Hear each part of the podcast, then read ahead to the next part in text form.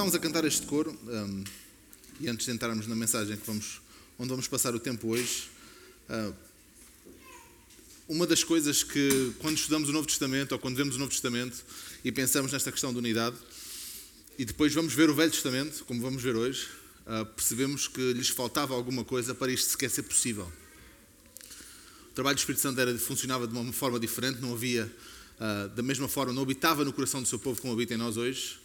Uh, então nós podemos cantar isto, mas como vamos ver, o povo de Israel, muito longe da união, se bem que nós hoje podemos viver assim, mas muitas vezes não o fazemos. Mas hoje vamos passar algum tempo em Segundo Reis, mas primeiro eu vou acabar por fazer aqui alguma com, com contexto histórico, porque acho que uma das, uma das questões mais importantes em termos de entendimento bíblico é percebermos a passagem para depois o Espírito Santo falar ao nosso coração. Termos as ferramentas necessárias e depois o próprio texto tem que ser aquilo que fala ao nosso coração. Por muito que eu encontrasse as palavras mais bonitas e mais poéticas e mais motivadoras, mais uh, seria apenas eu, não o Espírito Santo. Então, uh, Quero passar algum tempo em termos de perceber o contexto histórico de Segundo Reis, perceber o contexto que está a passar, da forma como Deus está a trabalhar no povo de Israel, para depois uh, chegarmos a algumas conclusões e espero que seja o próprio Espírito Santo a afirmar alguma coisa nas vossas vidas. Mas quando me falar em termos de, de tratar de Segunda Reis, uh, confesso que fiquei um bocadinho naquela há pano para mangas, porque se primeiro Reis já cobre quase 150 anos de história de Israel, Segundo Reis cobre quase 300 anos de história do povo de Israel. Há muita coisa que acontece aqui, uh, em termos de, de, eventos históricos, em termos de contexto, em termos de muita coisa. Ou seja, é muito fácil nós uh, encontrarmos, e já agora recomendo vivamente a narrativa, um, lendo o primeiro e segundo Reis principalmente, mas com alguns materiais auxiliares que, que nos ajudam. Quem tem Bíblia de Estudo pode usar as, as, as notas e isso tudo para ter uma, um contexto histórico é qualquer semelhança com uma, uma obra de ficção tipo Guerra dos Tronos e desse género é mera coincidência. Literalmente uh, é o que está a acontecer. Guerra de Tronos. E talvez muito em particular uma guerra que existe ainda hoje, que é a guerra do trono terreno com o trono soberano, o trono de Deus. E muitas vezes quando essas duas coisas entram em choque uma com a outra, não corre bem. Uh, mas vamos, vamos, vamos passar algum tempo aqui no livro de Reis. Se Uh, o texto onde vamos passar mais algum tempo para tentar tirar alguma coisa de lá vai ser já em 2 Reis, vai ser já no tempo de Eliseu. Uh, mas antes de lá, vamos aqui tentar perceber um bocadinho o que é que está a passar em Israel. Como sabemos, depois da morte de Salomão, um, o reino divide-se. o que está a acontecer ali, basicamente, é que a maior parte das tribos, e falámos nisso quando vimos 1 Reis, 10 tribos consideravam o reino de Salomão opressor, tanto em termos de impostos, trabalhos forçados, e então, quando o filho dele, Roboão, uh, é o herdeiro, quando Salomão morre, uh, vêm falar com ele basicamente as tribos todas, na altura da coroação dele, e dizem assim: Olha, nós não gostámos muito da forma como o teu pai tratava disto e gostávamos que tomasse uma atitude mais leve e menos opressiva e estaremos contigo a 100%. Uh, o Roboão vai falar com os conselheiros dele, os anciãos da, da, da corte, e eles dizem-lhe: faz como eles dizem e traz um reinado que dura para sempre, basicamente. Dá ênfase a conquistarás o coração deles, vais conseguir reinar sobre os seus corações. Um, Rubão ouve isso e pensa assim: hum, eu acho que vou falar com o pessoal mais jovem, mais da minha, que cresceu comigo. Literalmente é a palavra que está lá, os que cresceram com ele, está em 1 Reis 11. Uh, vai falar com eles e basicamente eles dizem assim: não, diz-lhes que vais ser muito mais duro que o pai dele, que o teu pai, e que vais, uh, vais fazer mais opressão e vai ser mais difícil o reinado. Na sua sabedoria, do filho, este bom, é o que ele diz ao povo, que vai reinar dessa forma. Ora, o que acontece aqui? Separação dos reinos. Dez tribos não concordaram com isto. Uh, e Judá, como vemos que era, também vimos em primeira, em primeira Reis, a promessa de Deus mantém-se na tribo de Judá, e de Benjamim neste caso, que era onde, onde está a cidade de Jerusalém. Um, mas a promessa mantém-se ali, mas as dez tribos separam-se e vão buscar um outro, Jeroboão, que tornou-se rei de Israel nesta altura, no primeiro rei de Israel, um, do reino dividido, note-se, uh, mas que basicamente era alguém que era da corte de Salomão, que via o que Salomão fazia, a forma como geria mal o reino, revoltou-se contra ele, acaba exilado no Egito e agora é chamado de volta para, para reinar. Então isto é mais ou menos o, o background de antecedente a isto tudo. Depois, já chegando um bocadinho mais à frente, temos aqui as 10 tribos a norte, ah, que já agora, este é o reino de Israel, e as outras duas mais a sul, que é Judá e Benjamim. Uh, Judá continua com Roboão, que era o herdeiro legítimo da tribo de Davi, basicamente, é o rei da tribo de Judá. E uh, o povo de Israel, o reino de Israel, vai buscar o tal Jeroboão. Israel a norte um, estava numa zona muito mais central em termos de rotas comerciais e marítimas, então tinha muitas relações internacionais um, e tinha, tinha uma, uma, certa relevância em termos de poderio militar, vá, naquela zona, e isso acaba por se tornar uh, uma virtude ou uma, uma força daquele reino, mas também a sua decadência, porque depois acabou por haver muito mais influência externa de outros povos, muito mais tratados e negócios com reinos uh, vizinhos. Um, e com reinos pagão, pagãos, neste caso pagãos, e depois culmina numa, numa cultura dentro de, do povo de Israel que era muito mais cosmopolita, uh, muito mais dada a adorar outros reis, outros deuses neste caso. Uh, e já agora, da, durante o reinado de Israel até o exílio, depois mais tarde, há nove famílias um, de onde vêm reis e nunca passam da segunda geração. Tal era a instabilidade política e as revoltas internas que basicamente, eh, se um filho herdava o reinado, pouco tempo depois havia uma revolta e uma conquista militar ou alguma coisa e depois virava tudo de ponta cabeça. Já agora, a capital era Samaria, a terceira capital, houve três capitais, a terceira Samaria. Bastante informação, não procurem memorizar isto, depois algumas coisas eu vou repescar aqui para explicar mais tarde porque é que estamos a falar nelas. Judá, o reino mais a sul, era bastante mais isolado geograficamente, até pelas montanhas à sua volta. Uh, e por causa disso também se manteve um bocadinho mais isolado dos outros povos, de influências de povos uh, externos, o que ajudou a uma estabilidade política muito maior. Não havia tanta revolta interna, não havia tanta revolução interna. A capital foi sempre em Jerusalém, lá está, nas terras de Benjamim, dentro da tribo de Judá e Benjamim. Uh, e à exceção de um rei usurpador que passou pouco tempo no reinado, todos vieram da linhagem de Davi e continuou sendo a linhagem de Davi mantida, tal como prometido a Davi no reino de Judá. Pronto. Mas isto é o contexto geopolítico da região durante aquele tempo.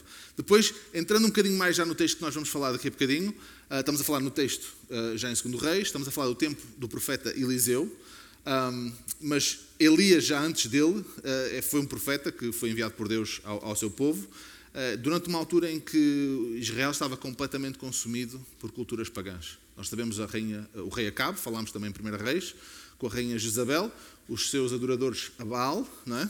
E então era basicamente a cultura aceite dentro do, do a religião aceite dentro do, do povo de Israel era a adoração a Baal e obviamente que Deus não se não se identificava com isto. Obviamente, um, Baal era um deus finício e já tinha havido envolvência finícia dentro de Israel anteriormente. Eram construtores exímios, em termos de até Davi e Salomão usou muitos engenheiros e construtores finícios e com isso acabou por chegar a cultura e a adoração a Baal ao reino, que depois tomou conta durante a Cabo. Um, uma nota interessante que quando eu estava a fazer esta pesquisa, os fenícios terão sido quem estabeleceu a cidade que agora é a cidade de Lisboa, uh, que é uma das cidades mais antigas do mundo já agora, continuamente habitadas do mundo. Um, achei interessante isso porque há uma relação dos fenícios diretamente, que nesta altura tem uma envolvência no Médio Oriente muito forte, mas terão sido, porque eram exploradores marítimos muito uh, sofisticados já para a altura, acabaram por chegar à Península Ibérica e mesmo fundar a cidade que depois se tornou a cidade de Lisboa. Mas, curiosidades à parte, ainda Elias recebe instruções da parte de Deus para ungir Azael como uh, rei da Síria. Isto, para mim, quando eu estava a estudar mais isto, achei interessante porque estamos a falar de Deus a instruir um, o seu profeta para ungir um rei fora do seu povo. Isso, para mim, não sei, acho que nós estamos habituados. É o rei Davi, o Saul antes dele, eram os profetas ungiam os reis de Israel. Neste caso, Deus pede a Elias para ungir um rei da Síria. Uh, isto está em 1 Reis 19. E, e o propósito aqui é uma das coisas que vamos falar a seguir: é Deus usar este povo para trazer juízo e castigo sobre o povo de Israel. Mas já vamos lá chegar. Uh, este Azael, que, foi, que era o que Elias devia ungir, que depois acabou só por ser Eliseu uns anos mais tarde, um, nos registros históricos da Assíria, que foi o, império que conquistou a Síria, duas coisas diferentes, a Síria e a Síria, um, era um Zé Ninguém. Era um desconhecido, ninguém sabia quem ele era, uh, mas mesmo assim tornou-se um dos mais importantes conquistadores na zona da Síria, uh, e nós vamos perceber porquê, uh, quem estava por trás disso. Um, mas achei interessante que ele era, literalmente, na história, não era ninguém antes de, ser, antes de se tornar rei da Síria. Damasco capital da Síria, vamos ver referências também a isso em 2 Reis, é uma das cidades mais antigas do mundo também. Um, e é interessante porque Damasco hoje é capital da Síria. E Damasco era a capital da Síria na altura também. Já estamos a falar aqui há cerca de mil anos antes de Cristo. Um, há várias aqui outras notas que eu pus aqui que podia falar em termos de, de, contexto histórico, mas acho interessante que Damasco, que é referido aqui, depois tem uma preponderância, e a própria Síria, uma preponderância no Novo Testamento. É caminho de Damasco que Paulo uh, converte-se. É também uh, na Síria, Antioquia, como nós conhecemos até porque é o que dá nome à nossa igreja, Antioquia da Síria é onde há o grande crescimento dos, uh, do cristianismo nos, nos, gentios. E o povo sírio tornou-se um povo primariamente cristão no primeiro século, apesar de hoje ser um povo e uma referência do Islão. depois, em relação, a, voltando agora a segundo rei, a segundo reis, algum tempo depois do que vamos ver aqui em segundo reis 8, outra vez, não tentem captar tudo, nós vamos buscar coisas aqui mais tarde. Um, esta Síria, que depois é absorvida pelo Império Assírio, um, a capital era Nínive. Agora conhecemos, estamos a perceber o contexto histórico. Uh, há aqui a Síria, Damasco, que há aqui envolvência toda nesta situação. Mais tarde vai haver a Síria que toma conta, que conquista a Síria. Nínive é a capital, que nós conhecemos bem por causa da história de Jonas. Depois, esse Império Assírio é conquistado pelo Império Babilónico, Nabucodonosor, que também conhecemos. O Império Assírio é quem leva ao exílio o reino de Israel, e o Império Babilónico, depois dele, é quem leva ao exílio o povo de Judá, a nação de Judá mais a sul. Uh, isto, outra vez, para dar aqui o, o panorama da, do que está a acontecer em termos, em termos históricos. Um, e também que isto não é. Isto que sirva de incentivo, porque eu pessoalmente, quando, quando estou a ler o texto bíblico, ajuda-me a ter o fio para depois começar a pendurar os factos, para começar a entender melhor. Então estou-vos a dar aqui um fio e depois, quando estiverem a ler, que vos ajude também a, a construir depois o próprio, o próprio calendário das coisas, o próprio, o próprio entendimento disso. Um, mas agora chegamos aqui e estamos a pensar assim, mas porquê estamos a falar tanto tempo sobre isto? Uma das coisas que nós vamos ver é uma evidência muito grande da forma como Deus sempre controlou todas as coisas. Muitas vezes associamos o controle de Deus ao que acontece de bom, ao que acontece ao seu povo, ao que acontece de uma forma uh, mais abstrata em termos do, universo, mas esquecemos que Ele está no controle de todas as coisas. Ele controla a história, tal como controla a natureza. E isto é, uma, é algo que nós temos que, que, que perceber. Foi Ele que, que, colocou e retirou reis e reinados. Foi Ele que, destruiu, ou que, ordenou a destruição, destruição do seu próprio templo o exílio do seu próprio povo. Um, há muitas coisas que nós temos que entender que parece. Um, quando nós encontramos muitas vezes textos bíblicos que falam sobre a destruição de Israel, ou sobre um, coisas horríveis que aconteceram ao povo de Israel, nós pensamos que onde é que estava Deus nesse momento? É ao contrário, era castigo porque eles ignoravam o Deus, uh, o Deus deles, que reconheciam ser deles, ou que não reconheciam ser deles. Uh, e parte do problema, e que sempre definiu, se formos ler Reis, é a forma como o povo, supostamente de Deus, diga assim, mas o povo de Deus, porque é Ele que escolhe, mas o povo de Deus um, se deixa intrusar nas culturas vizinhas. Um, começou mesmo durante o tempo de Salomão, casando-se com rainhas vizinhas e começando a entrar a cultura, coisas que estavam proibidas pela lei. Deus havia proibido isso. O povo desobedece, começando nos seus líderes. Há uma influência externa pagã no seu povo e depois o povo desvia-se e há um juízo que vem a seguir. Há uma sequência constante disto a acontecer. Um, e, e, a nossa compreensão do Velho Testamento tem que ter isso em conta, que Deus tem um propósito para o seu povo, o povo não o procura, não o cumpre, e depois há o juízo que Deus transmite com a redenção por trás. E essa é a palavra-chave, a promessa da redenção que acontece, acontece sempre quando há juízo. O juízo não é o juízo final sempre. Tal como aconteceu quando Salomão desobedeceu e Deus vai lhe dizer que vai destruir o seu reino, que ele diz é: Não vou destruir o teu reino enquanto vives, por amor ao teu pai Davi. E mesmo então, vou manter Judá, de onde vai seguir a linhagem do teu pai Davi, tal como prometera, para daí sair a lâmpada, que é a palavra-chave de hoje, a lâmpada que há de ser a luz das nações. E, e essa, esse entendimento da forma como Deus funciona deve-nos elucidar sobre a forma como nós nos devemos uh, comportar perante, uh, ao ler as Escrituras, mas também perante o próprio Deus um, do universo. É? Uh, agora entrando já em 2 Reis, um, e antes de chegar ao capítulo 8, mas ainda no capítulo 1, logo no início de 2 Reis, ainda Elias, um, no tempo de Elias, antes de ele passar o manto a Eliseu, Acasias, que era filho de Acabe, nós conhecemos Acabe, que era casado com Jezabel, que era uh, os profetas de Baal, isso tudo. Um, Acasias, que era filho também de Jezabel, era rei, cai de uma cama, cai de uma janela, desculpem, cai de uma janela e fica acamado. Um, como rei de Israel, povo de Deus, uh, claro que ele manda vir o profeta de Deus para, para falar, né, para pedir ajuda, certo? Não. Ele vai mandar emissários, está no capítulo 1 de 2 Reis, ele manda emissários para falar com Baal, com os profetas de Baal, para perguntar o que é que vai acontecer dele. O rei de Israel. O Senhor fala com Elias e envia-o para interceptar estes mensageiros. Os mensageiros são enviados pelo rei uh, Acasias, filho de Acabe, uh, para Baal, e Elias intromete-se no caminho e fala com eles, e basicamente está lá, nos, agora me lembro exatamente dos versículos, mas está no primeiro capítulo ainda, uh, e diz assim: Então, uh, não terão vocês um Deus sobre Israel para fazer estas perguntas? Eles ficam todos, não percebem o que, é que está a acontecer, eles não sabem que é Elias. Um, Elias profetiza que o Acasias não irá se levantar da cama, irá morrer. Um, e eles voltam para trás, já nem chegam a ir para Baal, voltam para trás e vão falar com, com o rei. Depois há aqui uma, uma interação engraçada que acontece, engraçada, mas terrível, uh, em que Acasias envia um capitão com mais de 50 soldados para ir buscar Elias, e Elias diz que não vai, e diz tão certo quanto eu vivo, quando o Senhor vive sobre Israel, uh, que vocês morrerão, e Deus mata os 51, o capitão mais os 50. O rei Acasias manda mais 50, mais um, a mesma coisa. Quando o terceiro chega lá, basicamente mete-se de joelho à frente dele e implora-lhe pela vida dele e dos 50, em reconhecimento do poder que, ele, que Elias representava. E Elias basicamente uh, fala com Deus, Deus diz: Vai, vai ter com Acasias e fala com ele, e ele vai em segurança.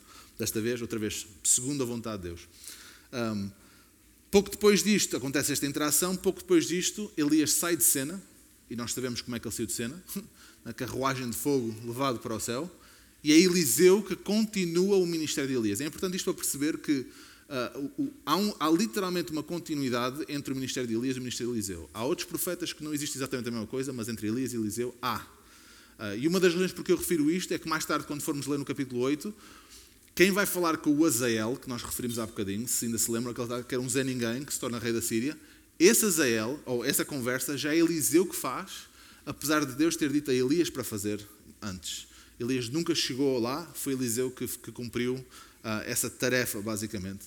Um, mas já agora, a vida de Eliseu, depois nos primeiros capítulos de Segundo Reis, eu acho que muitos de nós uh, que passamos por escolas bíblicas em crianças reconhecemos algumas histórias de, da, da, vida de Eliseu. Ouvimos tipo a viúva e, o, e, o, e, a massa e o pão, e depois aquela questão também do, do azeite da viúva, desculpa, e depois a cura de Naamã, o tal que tinha que mergulhar no rio. Não, é? conhecemos essas historinhas de, de escola dominical, mas há outras histórias ali também para ver, como o flutuar de um machado, há vários eventos ali que acontecem no primeiro, no primeiro, nos primeiros capítulos de, de Segundo Reis, que estabelece Eliseu como, como basicamente o profeta de Deus, que depois continua o ministério de Elias. Um, e depois, a partir dali, vamos ler o capítulo 8, e depois, a partir dali para a frente, volta aos relatos históricos.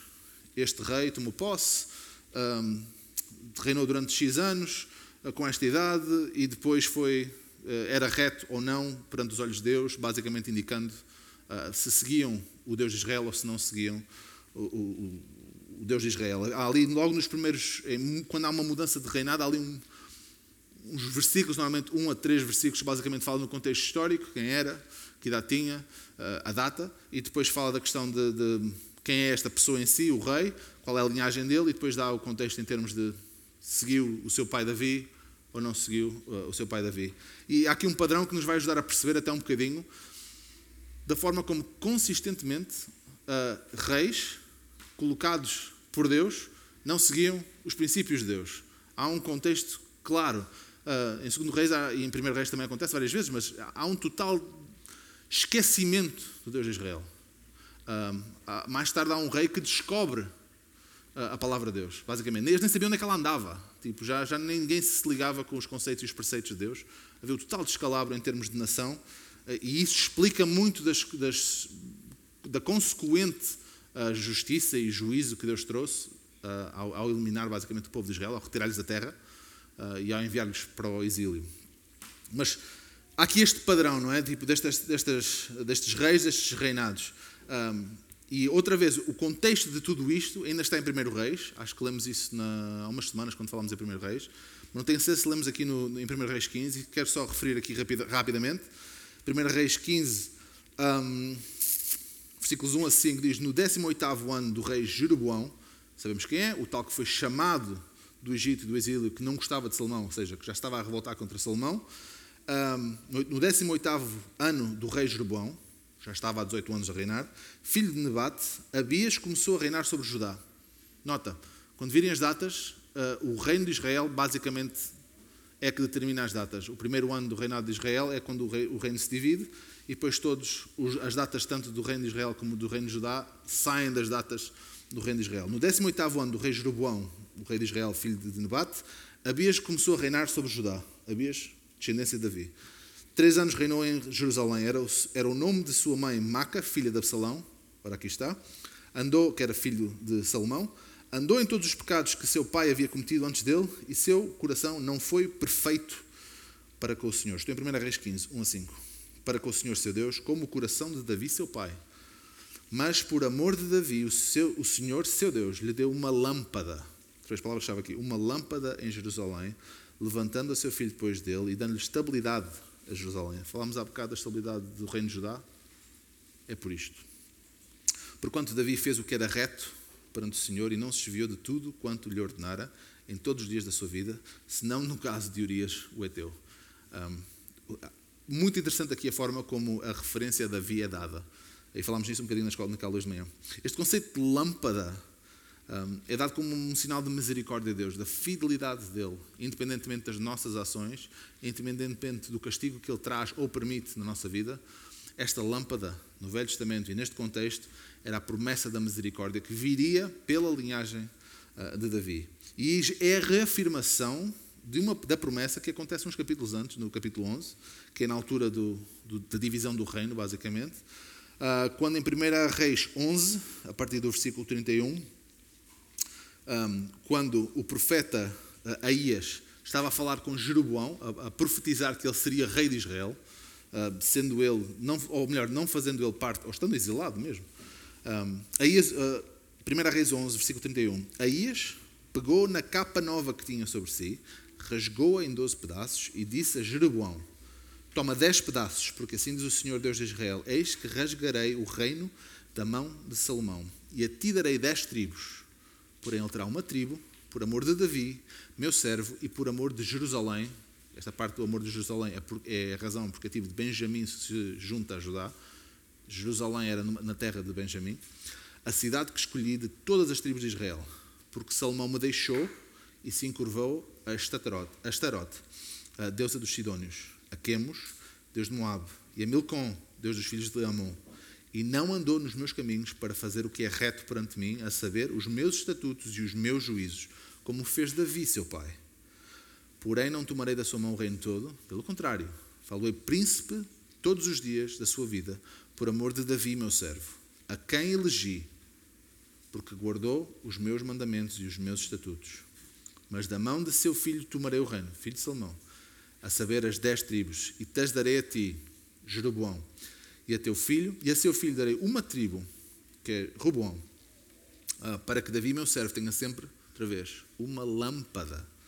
Para que Davi, seu servo, tenha sempre uma lâmpada diante de mim em Jerusalém, a cidade que escolhi para pôr ali o meu nome. Aqui percebemos a separação dos reinos. Deus iria trazer um julgamento sobre o seu povo, mas preserva este povo de Israel, este povo de Judá, neste caso, o reino de Judá, garantindo a promessa da lâmpada que haveria de vir. Mas agora vamos voltar à segunda Reis e vamos para o 2 Reis 8, que é lá que gostava de passar algum tempo. 2 Reis 8, versículo 7.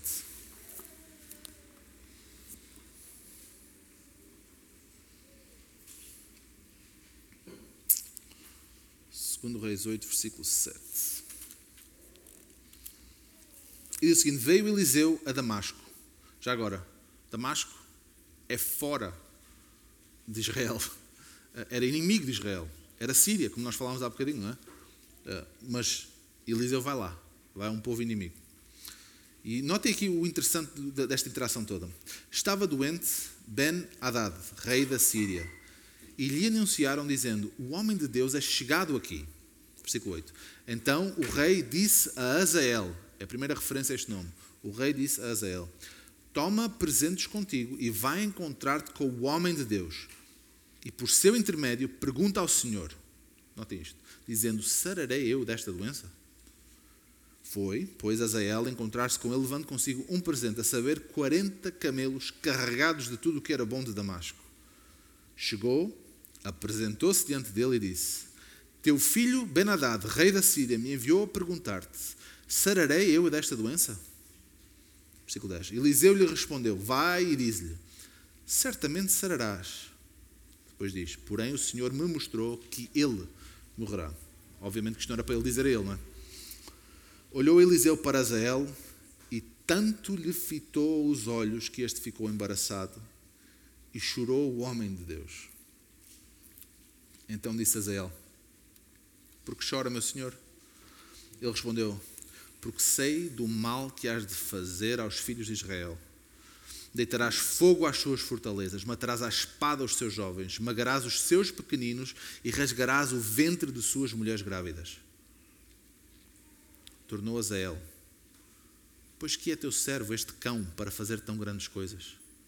Respondeu Eliseu: O Senhor me mostrou que tu has de ser rei da Síria. Então deixou Eliseu e veio a seu senhor, o qual lhe perguntou: Que te disse Eliseu? Respondeu ele: Disse-me que certamente sararás. No dia seguinte, Azael tomou um cobertor, molhou em água e o estendeu sobre o rosto do rei até que morreu e Azael reinou em seu lugar. Algumas notas, hum, já referi algumas, mas algumas mais em termos desta passagem. Primeira, Eliseu vai a Damasco, Síria, povo inimigo. Há, há já ali uma, uma obediência, uma, uma intenção de cumprir a vontade de Deus para ele. E vai terreno inimigo para isso. O rei da Síria, isto para mim é, é a parte mais. Uh, que, que basicamente me, me, deixou. Foi a razão porque referiu o capítulo 1, basicamente. O que Acasias tinha feito quando ficou ele doente, quando ele caiu. O rei da Síria, um povo ímpio, pagão, manda chamar o homem de Deus, reconhece que ele é o homem do Deus Altíssimo e manda-lhe um, alguém para perguntar ao Senhor se ele iria sobreviver. Se o Acasias, rei de Israel, manda perguntar a Baal, não é? um rei da Síria manda perguntar ao Deus de Israel. E depois, quando envia o mensageiro, não envia de mãos vazias. Envia 40 camelos carregados de tudo o que era bom de Damasco. Há aqui um reconhecimento do poder e da reverência do que Eliseu, de quem Eliseu representava. Ele sabia que não era meramente um ermita que morava nas montanhas e que falava em nome de um, de um Deus qualquer. Havia um reconhecimento de quem aquele Deus era. Já agora é interessante a comparação até com Raab, a forma como ela já tinha ouvido falar do Deus de Israel. O mensageiro enviado era o tal Azael, que até agora não sabemos quem é. Uh, os registros históricos assírios eram Zé Ninguém, consideram-no um usurpador do trono, nem consideram alguém de relevância em termos históricos. Uh, mas não deixa de ser interessante que é ele o mensageiro, é ele que contacta uh, Eliseu diretamente, e é ele que depois é ungido rei da Síria através de Eliseu. No versículo 9 há aquela expressão teu filho Benadad. Esta expressão do teu filho um, era uma expressão diplomática, algumas Bíblias nas referências têm, falam sobre isto, que é, era uma expressão diplomática de alto respeito. Basicamente era uma, uma introdução, um, não tem nada a ver com nós somos filhos de Deus, ele considerava-se um filho, de, não tem nada a ver com isso. Era uma, era uma expressão, mas que implicava extremo respeito pela pessoa que estava à frente dele. E isso também é uma coisa interessante que não é simplesmente um, uma questão de, de de achar que poderá eventualmente ser quem o ajuda. Não, há já um, um, um respeito pré-existente ali. Depois, outra, outra, outro versículo muito interessante é quando o profeta chora. Se nós nos colocarmos na posição de Eliseu, ah, já recebeu a mensagem de Deus, sabe o que é que tem que dizer, mas o que ele vai dizer é o que depois vem nos versículos seguintes, que é uma miséria para o povo de Deus, a forma como ele vai destroçar o povo de Israel sendo Eliseu eh, um profeta de Deus ao povo de Israel, o amor que tinha e que nutria pelo povo de Deus, mesmo assim teve que fazer uma coisa que é difícil. Ele sabia o que estava a acontecer, sabia o que ia fazer, mas cumpriu porque era a vontade de Deus. E, e quase que uma, consigo perceber a empatia de, de, basicamente tu tens de dizer uma coisa que sabes que vai acontecer, mas não é uma coisa fácil de dizer. Mas Eliseu diz na mesma, porque sabe que é a vontade de Deus, ou que é o propósito de Deus. Depois, outra coisa intrigante também é a reação de Azael. Ah, quando ele no versículo 13 diz o seguinte: Tornou Azael, pois que é teu servo este cão, coloca-se embaixo em termos de, de, de, quem ele é, da sua própria grandeza, mas depois diz para fazer tão grandes coisas. O que ele acabou de descrever como grandes coisas era a chacina do povo de Israel. Este Azael não, não nutre carinho pelo povo de Israel. Ele considera o que Eliseu acabou, acabou de descrever como sendo o que ele vai fazer como uma grande coisa. Não houve aqui uma mudança de coração e passou a ser amiguinho de Israel. Ele tinha noção do que ia fazer e desejava fazê-lo. Era uma grande coisa ao seu, aos seus olhos. Se continuarmos a ler a narrativa, e, e é, é atroz o que acontece a seguir em termos do povo de Israel, um, e depois Azael mais tarde é ele retirado de cena, há uma, a história continua, não é? Uh, mas isto, sem entrarmos no que está a acontecer em Judá neste momento, outra vez. Isto estamos a falar do Reino do Norte, o Reino de Israel. No Reino de Judá, quando Acasias morre, uh, a mãe dele chacina todos os herdeiros tem que guardar um miúdo no templo durante seis anos para preservar a linhagem de Davi, basicamente. É guardado no, no, no templo, numa, numa câmara interior, é como a Bíblia descreve, durante seis anos, e só depois é que volta para trás com uma escolta militar e uma coisa toda diferente. Ou seja, as coisas não eram fáceis, não estava a acontecer, mas Deus cumpre a sua promessa. Ele preservou a linhagem de Davi, tal como havia sido a promessa feita. E sempre que há castigo, Deus concede libertação. É Ele que concede. Ele permite e traz o castigo, concedendo sempre libertação. Uh, logo a seguir, nos versículos 16 a 19 de 2 Reis 8. No quinto ano do reinado de Jurão, filho de Acabe, lá está o que acabamos de ler, rei de Israel, reinando ainda Josafá em Judá, começou a reinar Jurão, filho de Josafá, rei de Judá. Era ele de, 30, uh, ah, era ele de idade de 32 anos quando começou a reinar e reinou oito anos em Jerusalém. Andou nos caminhos dos reis de Israel, outra vez, está a falar de um rei de Judá, mas que andou com os caminhos dos reis de Israel. Provavelmente adoração a Baal, etc. Como também fizera os da casa de Acabe. Porquê? Porque a sua filha, a sua mulher era filha de Acabe. Ou seja, este rei de Judá casou-se com uma filha de Acabe e acabou por conceder toda um, a promiscuidade de idolatria dentro do reino de Judá também. Esperamos aqui o castigo de Deus, obviamente, como temos visto. Versículo 19. Porém, o Senhor não quis destruir a Judá por amor de Davi, seu servo, segundo a promessa que lhe havia feito, de, dar sempre, de lhe dar sempre uma lâmpada e a seus filhos. No, no livro de Reis, que já agora, historicamente, era um livro só, foi dividido em dois, só quando foi a tradução para o grego, um, podemos retirar muitas lições em termos de, de, de coisas atrozes que aconteceram e a, a providência de Deus em todas elas. Mas uma das, para mim a lição principal é sempre esta: Deus está no controle da história, toda ela. De reis, de reinados, de presidentes, de deputados, de ditadores e conquistadores, de guerras e de pandemias. Nosso Deus é o único e verdadeiro Deus, Criador dos céus e da terra, mas Ele exige o nosso louvor exclusivo. Se procuramos servir o mundo que está à nossa volta forma que, da forma que o mundo quer ser servido, não lhe estamos a dar o Deus Todo-Poderoso, Criador do céu e da terra, juiz de todas as coisas. Mas estamos simplesmente a dar uma versão humanista e reduzida de um Deus que quer o bem de todos, a satisfação de todos, o amor de todos. Ou seja, um Criador subjugado aos subterfúgios fugazes da sua criatura. Vimos um, hoje, mais uma vez, vimos no passado, falámos na escola dominical ainda hoje. Davi não era um homem perfeito, longe disso. Mas a palavra de Deus declara em toda a sua extensão o amor muito particular que Deus nutria por Davi, que elegeu. A característica mais definidora da vida de Davi é de um coração sintonizado com a vontade de Deus. Um coração que buscava sempre a sua vontade. Um coração contrito e arrependido quando falhava. E um coração que sabia reconhecer o papel e o poder de Deus na sua vida. Falámos disso também na escola de hoje. E em resposta a isso, a essa atitude de Davi, ele tem um reconhecimento da parte de Deus. É isso que eu quero. É isto. O exemplo, o padrão é este. Não é de, uh, uh, não é de alguém que cumpre toda a lei, mas é de alguém que deseja cumprir a lei. É de alguém que procura a vontade de Deus. Uh, quando lemos o Velho Testamento, nós temos uma tendência muito, muito comum e já agora é, é sempre ponto de contenda com pessoas de fora da igreja que olham para o Velho Testamento e puxam versículos à solta, como por exemplo este aqui, e dizem: Já viste um Deus que faz isto? Chacinou o seu próprio povo? O que é isto? E depois olhamos para outros versículos em que diz: Não faças isto, faz aquilo, não faças aquilo, faz o outro. E acabamos por ter uma tendência de seguir um bocado essa, essa ideologia e queremos pegar neste livro e olhar para ele como: O que é que eu tenho que fazer? É que eu não posso fazer?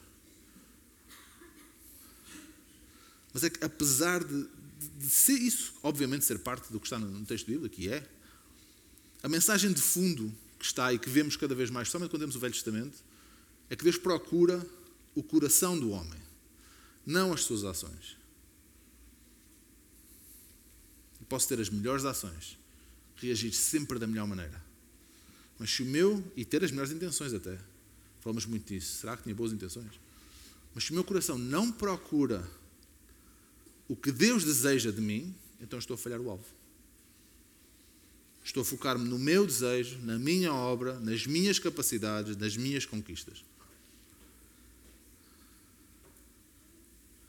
E se, graças a Deus, não estamos na iminência necessariamente de sermos conquistados por um povo pagão, pelo menos aqui em Portugal estamos um bocado. Se calhar o povo ucraniano não pode dizer o mesmo. O julgamento virá. Ele virá um dia. Já não será um povo pagão a conquistar-nos, como julgamento de Deus, mas será um julgamento na presença do Deus vivo tem uma coisa em comum com este julgamento dos povos pagãos. É Deus que determina e é Ele que executa. Lemos sobre a lâmpada. A lâmpada redentora já está consumada em Cristo. Essa promessa da lâmpada já a temos. É para Ele que nos temos que voltar. O meu desejo para mim, em primeiro lugar, mas para nós como igreja, como um todo, é que procuremos sempre, mas sempre de todo o coração, fazer a sua vontade. Reconhecendo o poder que Ele tem, o seu poder na nossa vida. Não darmos ênfase àquilo que nós atingimos, mas sabermos reconhecer com gratidão, também como falamos na escola dominical, na escola dominical essa gratidão está por aquilo que Ele quer fazer na nossa vida e por aquilo que Ele vai fazer na nossa vida. Não vale de nada pensar e planear do alto as minhas capacidades se não for da vontade de Deus, de nada me serve ser diligente. Vou falhar? Sim, muito provavelmente.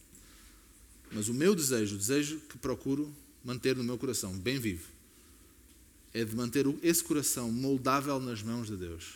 Falámos nisso no, no coro há bocadinho. Como barro nas mãos do oleiro. E se for preciso que Ele quebre este vaso para o moldar de novo, que seja Ele a fazê-lo. Que não seja nas minhas capacidades, na minha compreensão, no meu discernimento humano. E que seja Ele, esta é a oração, que seja Ele a dar este entendimento. É dele que queremos o entendimento, é através do Espírito Santo que queremos o entendimento. O entendimento de qual é a sua vontade. Através da sua palavra. Através dos dons que concedeu a cada um de nós. mantendo em nós o alento e o desejo de o servir sempre, onde e como Ele entender. Estamos no mundo, mas não somos do mundo. Estás aqui hoje e não compreendes como pode ser possível viver uma vida desta forma, não precisas sentir-te revoltado ou indignado. Este entendimento de que falo só é possível pela obra do Espírito Santo. E tal obra só é possível por causa do sacrifício de Cristo na cruz. E essa é a lâmpada prometida. E ela nunca se apagará. Amém?